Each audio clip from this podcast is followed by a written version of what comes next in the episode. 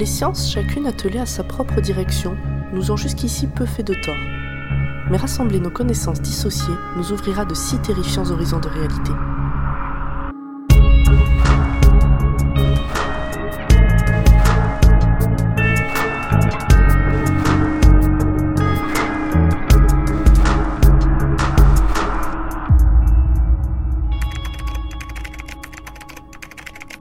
Les premières expériences avaient eu lieu en novembre.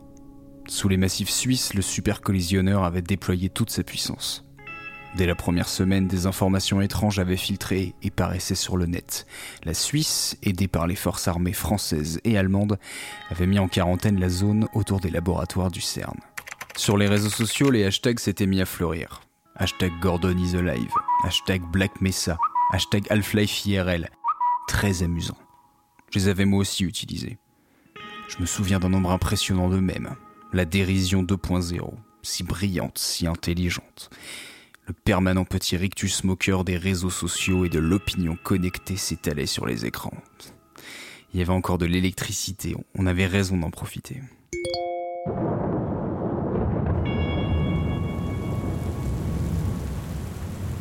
C'était une époque où certains voulaient augmenter la réalité. Ils la trouvaient sans doute trop fade. Mais les choses allaient changer. La réalité allait être augmentée et bien au-delà de nos espérances. Elle allait devenir passionnante, dévorante même. Les chaînes d'information avaient bien envoyé quelques équipes qui avaient filmé des checkpoints gardés par des fantassins en kaki, deux ou trois camions militaires et des équipes de décontamination en combinaison blanche.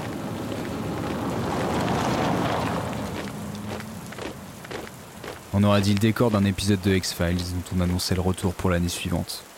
Les peuplades médiatiques avaient entamé leur rengaine indigente jusqu'à la conférence de presse du CERN et des autorités suisses. La situation est sous contrôle. Ce n'est qu'un problème de contamination. Les mesures de confinement local ont été déployées comme prévu. Ne cédons pas à la peur. Les fausses informations qui circulent Le principe de précaution a été strictement appliqué par les autorités compétentes. Il faut rester vigilant. Il n'y a rien à craindre. Novlangue des situations de crise, sérénité des autorités compétentes qui avaient rassuré. Un temps. Les premières images de la danse macabre enluminèrent nos écrans un mardi. Nos écrans. Ça aussi, je m'en souviens alors que ça veut plus rien dire. Je me souviens de ce moment avec une précision quasiment numérique. L'odeur du café que j'étais en train de boire, la couleur du mug, la texture des mailles du vieux pull que je portais, la douceur d'une après-midi de congé que j'allais consacrer à ne rien faire, le jeu auquel je jouais sur mon smartphone, The Last Door, ainsi que la mélodie du jingle, juste avant que je relève la tête pour regarder le visage du journaliste annonçant que de nouveaux événements s'étaient déroulés en Suisse. Sans oublier ce logo criard, Breaking News CERN Incident, anglicisme de dramaturgie.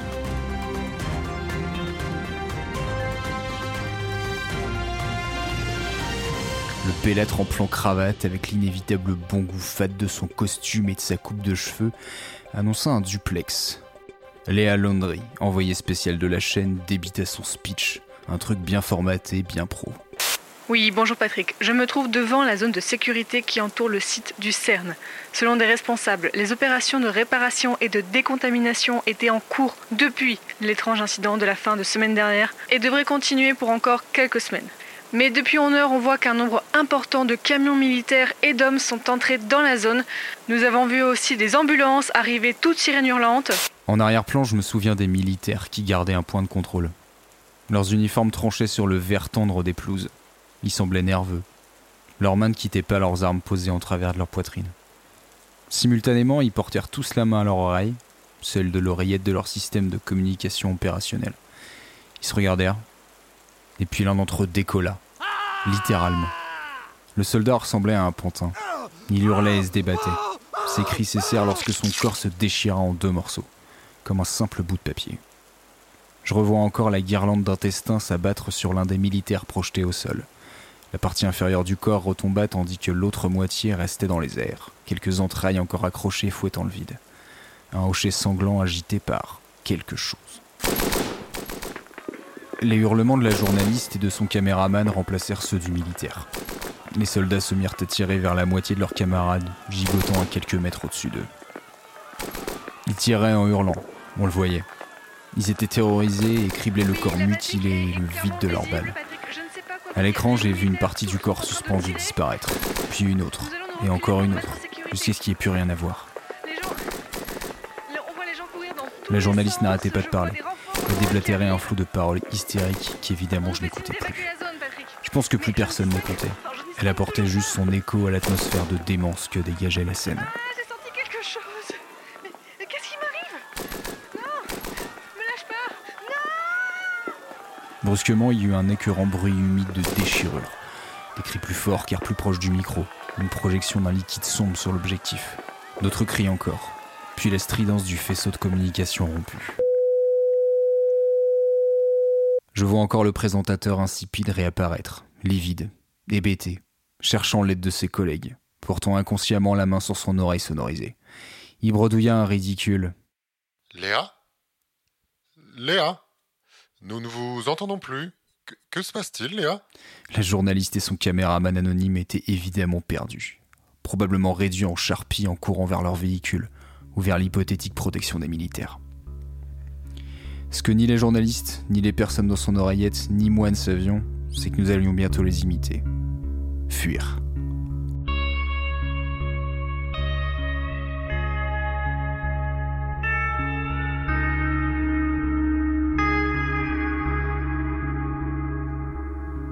Rapidement, on apprit que la ville de Genève, à quelques kilomètres des laboratoires du CERN, avait été le théâtre de nombreux massacres. Les témoignages et les caméras des smartphones décrivirent des scènes de corps projetés, déchiquetés et dévorés à grandes bouchées invisibles. Massacre au CERN. Que s'est-il passé? Nous envoyons. Bloodshed in Geneva. Not a single plausible explanation as to what is killing people over there. The EU is mobilizing medical and military forces to quarantine the area.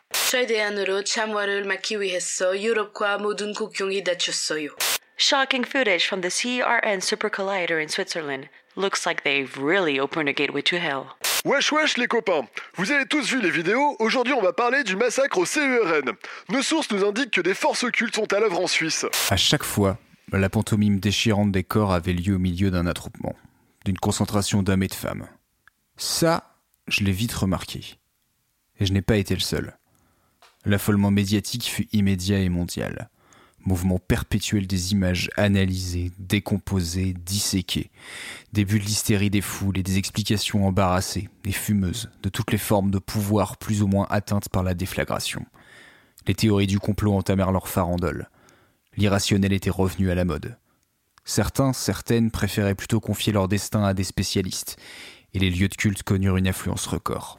En moins d'une semaine, l'archipel urbain mondial fut ravagé par ces mêmes prélèvements violents. Hommes, femmes, enfants, sans aucune logique ni de sexe, ni de couleur de peau, ni d'âge.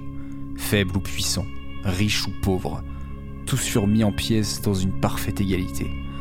Que ce soit derrière des murs épais ou en pleine rue, dans les transports en commun ou en voiture, des corps furent saccagés par centaines de milliers.